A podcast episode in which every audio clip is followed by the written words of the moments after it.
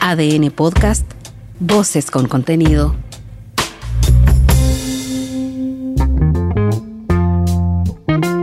Hola, soy Mauricio Hoffman y este es Punto Aparte, un espacio de análisis sobre las noticias en las que vale la pena detenerse y dar una segunda mirada. Las acciones de la política exterior de Chile hacen noticia justo en estos días en que los jefes de Estado y de Gobierno se congregan en el edificio de las Naciones Unidas en Nueva York. Pero no solo por el debut del presidente Gabriel Boric con su primer discurso ante la Asamblea General este martes. Se acusa en Chile que en los días previos el presidente cometió un grave error al negarse a recibir las cartas credenciales del nuevo embajador de Israel en Santiago. No se habla solo de un error protocolar o de un desaire, sino finalmente de un agravio o de una afrenta contra un Estado democrático amigo de Chile, con el cual tenemos una agenda rica y multitemática.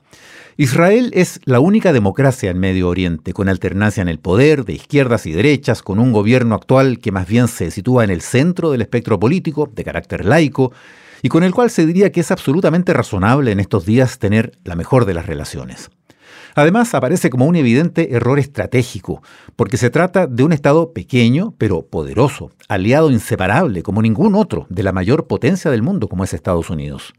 Precisamente el país que en estos días visita el presidente Boric para participar en la Asamblea General de la ONU, que se entiende como el foro en el cual hay que plantear posiciones con votos y mociones frente a los conflictos de sus países miembros para que sea la comunidad internacional la que actúe, justamente en reemplazo de las acciones unilaterales.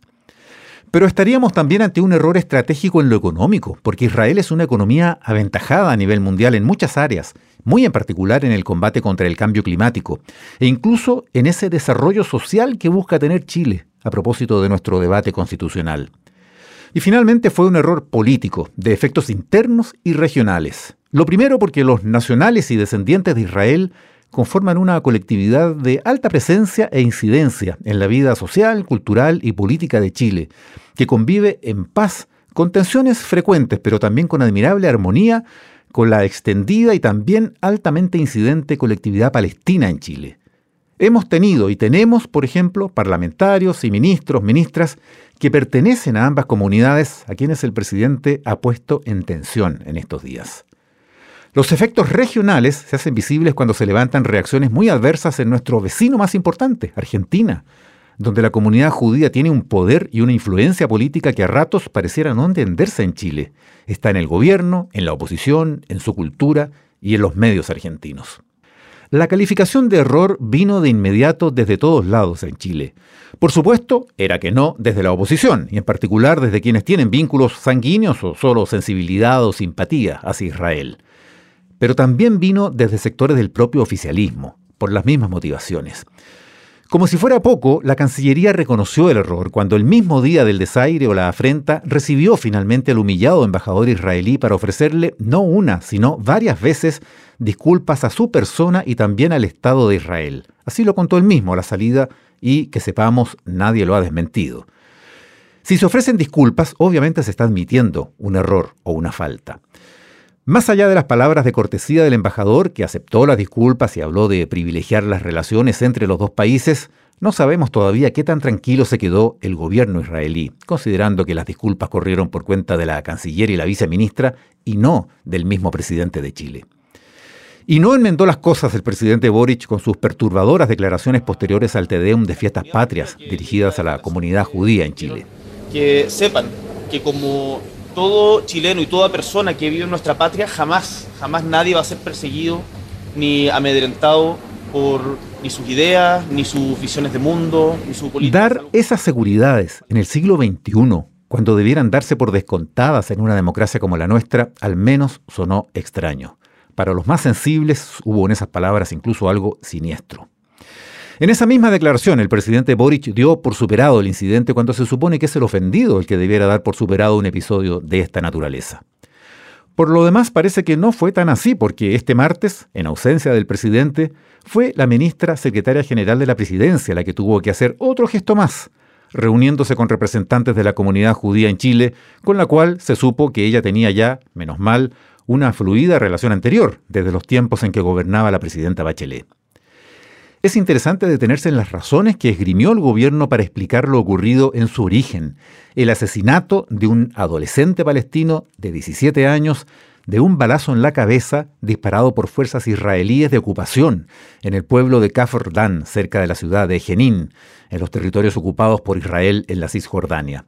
Un hecho terrible que debe ser esclarecido, pero no demasiado distinto de los que ocurren con dolorosa frecuencia entre fuerzas de esos dos pueblos ya que todavía no podemos decir dos estados enfrascados en una confrontación de décadas que pareciera que nunca va a terminar.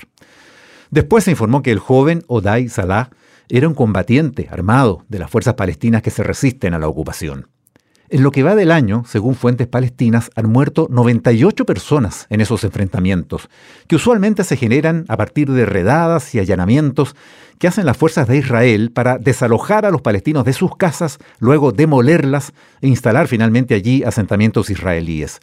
Los palestinos armados se resisten a esas acciones militares y en esos choques han muerto combatientes y también inocentes. Solo en la zona de Jenin se reporta que los muertos en lo que va de este año suman 34. ¿Cómo evalúa el gobierno chileno esta dinámica más allá de la muerte del adolescente Oday Salah? No lo ha explicado. Si hay una decisión política de hacer ver al mundo una condena a las acciones israelíes, ¿por qué no ha reaccionado frente a cada una de las vidas perdidas en esos territorios? Hace solo un mes, bombardeos israelíes habían matado a 19 niños en Cisjordania. Entre ellos, por ejemplo, una niña de 10 años, caso que confirmó la Oficina de las Naciones Unidas para los Derechos Humanos, que en esos días todavía dirigía la alta comisionada Michelle Bachelet. ¿Por qué la posición del presidente Boric o del Estado chileno no se conoció entonces cuando pareció incluso más grave? ¿Por qué si hay una posición tan tajante frente a Israel como la que mostró el presidente al no recibir al embajador, sí se le había dado el agreement diplomático para representar a su país en Chile? ¿Por qué se llegó a agendar la reunión con él al punto que el embajador ya estaba en la moneda cuando se produjo el desaguisado? Hay allí un elemento inquietante. Cuando una acción sugiere más una posición personal que de Estado, una decisión improvisada o más sanguínea que meditada, podemos estar ante una conducta peligrosa en política exterior. No es tampoco una actitud consistente con la forma en que se abordan y enfrentan otras situaciones del mundo que pueden ser similares, parecidas al menos, donde los involucrados son otros países y otros gobiernos.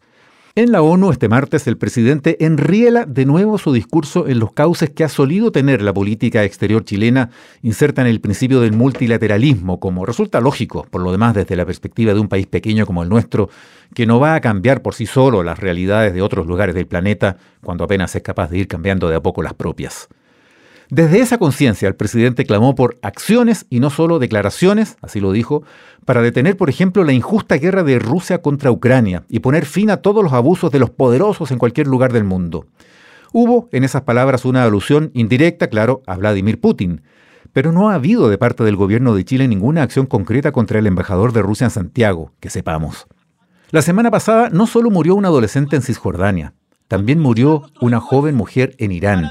Y la mencionó el presidente en Naciones Unidas. Sea en Irán, en memoria de Mahsa Amini, muerta en manos de la policía esta semana. Condenaba así el presidente Boric el asesinato de esa joven en Teherán por llevar supuestamente el velo islámico mal puesto. Un crimen que ha movilizado a miles de valientes mujeres en ese país que han salido a la calle despojándose de sus velos y protestando contra el régimen islámico de los ayatolas. Pero, que sepamos otra vez, no hay alguna ofensiva diplomática chilena que esté complicando al embajador de la República Islámica de Irán en Santiago. Se refirió también el presidente a los presos políticos en Nicaragua con un llamado general a seguir trabajando por su liberación, pero tampoco conocemos alguna acción directa dirigida a la persona del embajador nicaragüense en Santiago. Por supuesto, más allá de la exhortación de rigor al respeto de los derechos humanos en todo el mundo, no hubo ni de lejos algún emplazamiento a China, a pesar del informe que hace pocas semanas evacuó la misma oficina de la ahora ex alta comisionada Bachelet sobre los posibles crímenes de lesa humanidad contra los uigures y las minorías musulmanas en la región de Xinjiang. Nos cuesta imaginar que el embajador chino en Santiago pueda ser citado para hacer llegar a su gobierno algún reclamo de Chile. Lo de Israel pareció mostrar entonces una vara distinta a la que se usa para lidiar con todas esas otras realidades del mundo y eso es lo que transversalmente se ha considerado equívoco o derechamente dañino, además de pretencioso. Porque por último fue un error más después de una serie de otros traspiés en las acciones de política exterior chilena, aunque fueran de forma, desde marzo hasta ahora. partiendo por aquella declaración del mismo 11 de marzo cuando asumió el presidente, considerando inaceptable que el rey de España llegara tarde a la ceremonia de cambio de mando, lo que la corona española después desmintió. O los dichos de la ex ministra del Interior Isquia cuando habló del Gualmapu sin considerar que el conflicto mapuche es un tema sensible también en Argentina y que el territorio así llamado abarca también territorio soberano argentino. O la declaración en estos días de la canciller Urrejola, aludiendo a posibles diferencias con el concepto mismo de la monarquía justo cuando llegaba a Londres para representar al Estado y al pueblo de Chile en el funeral de la monarca de Reino Unido, a quien a todo esto llamó Reina de Inglaterra, como si el presidente de Chile pudiera ser llamado presidente de Santiago. O la advertencia que hizo el presidente Boric en una entrevista en la revista Time hace algunas semanas de condicionar las exportaciones de materias primas o energía limpia chilena a cambios en el comportamiento de consumo en los países más desarrollados. Otra vez, sus propias palabras. Como si Chile pudiera darse el lujo de no vender más cobre o litio o ese hidrógeno verde que justamente se supone que queremos desarrollar a Estados Unidos, a Europa o a China, salvo que cambien sus comportamientos medioambientales. Muchos nos preguntamos entonces quién resultaría más afectado por una decisión como esa si llegara a ser tomada. Y nos respondemos de inmediato. También se recuerdan los sucesivos cuestionamientos que el presidente Boric hizo a sus anfitriones en la cumbre de las Américas celebrada en Estados Unidos por no haber invitado a los dictadores de Venezuela y Nicaragua, en lugar de haber optado por la actitud más consecuente que en ese caso tomó el presidente de México, que simplemente no asistió a la cumbre. Y se nos aparece ahí, a propósito de ese mismo viaje, el bochorno cometido cuando el presidente Boric cuestionó a Estados Unidos por no asistir a una reunión sobre los océanos, cuando Estados Unidos sí estaba participando, nada menos que representado por el ex secretario de Estado John Kerry, máxima autoridad del gobierno estadounidense para el clima, líder fundador de los esfuerzos internacionales para el cuidado del mar y que estaba sentado a un metro y medio de distancia del presidente chileno. En fin, no estamos mencionando aquí las señales equívocas sobre la política comercial o las polémicas que han rodeado a algunos nuevos embajadores chilenos que darían para otro podcast. En este intenso medio año de gestión, el gobierno ha tenido que cambiar discursos, modificar planes, morigerar aspiraciones, postergar o renunciar a leyes y reformas reemplazar equipos, incorporar partidos y personas que no estaban en el núcleo original de las coaliciones oficialistas, enfrentado a una realidad política difícil o derechamente adversa. Ese ajuste en el frente interno ha sido tan inevitable y tan potente que las relaciones internacionales pueden haber quedado en un segundo plano, o haber parecido para muchos algo menos urgente. Pero un país conectado con el mundo, que hace décadas adoptó como política de Estado el multilateralismo abierto y la inserción en los foros mundiales como única forma de hacerse escuchar, no puede permitirse descuidar la política exterior como se ha hecho en estos meses. Nuestro desarrollo y nuestra paz dependen en buena medida de ella. Esto fue Punto Aparte. Soy Mauricio Hoffman y te invito a escuchar este y los demás capítulos de este podcast en tu plataforma digital favorita, en adn.cl, sección podcast y también en podiumpodcast.com.